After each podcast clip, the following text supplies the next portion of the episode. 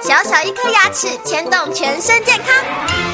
丰富二点零等您来发问。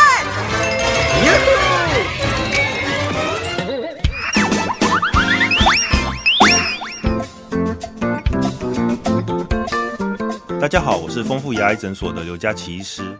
王先生说他有一颗蛀牙比较大，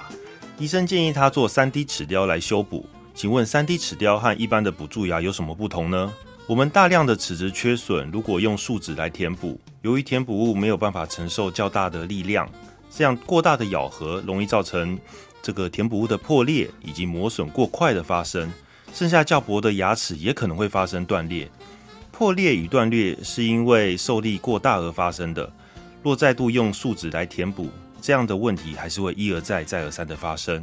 此外，大范围缺损的填补时，它的难度也会提升。填补物边缘的密合度，还有它填补物与临接牙的接触面很难达成完美，这可能会使患者牙缝容易塞食物，或者是容易在填补物的周围发生二次的蛀牙，让下一次的填补物又变得更难，牙齿断裂的风险也会提升。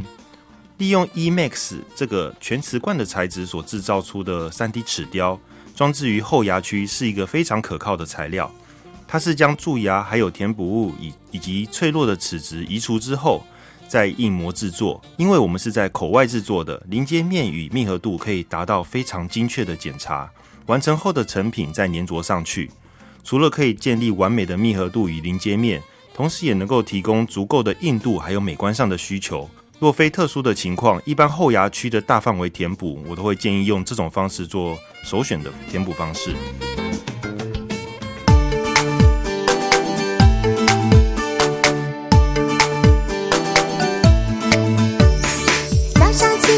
刷刷，三餐饭后刷刷刷，丰富牙医，让你有一口好牙，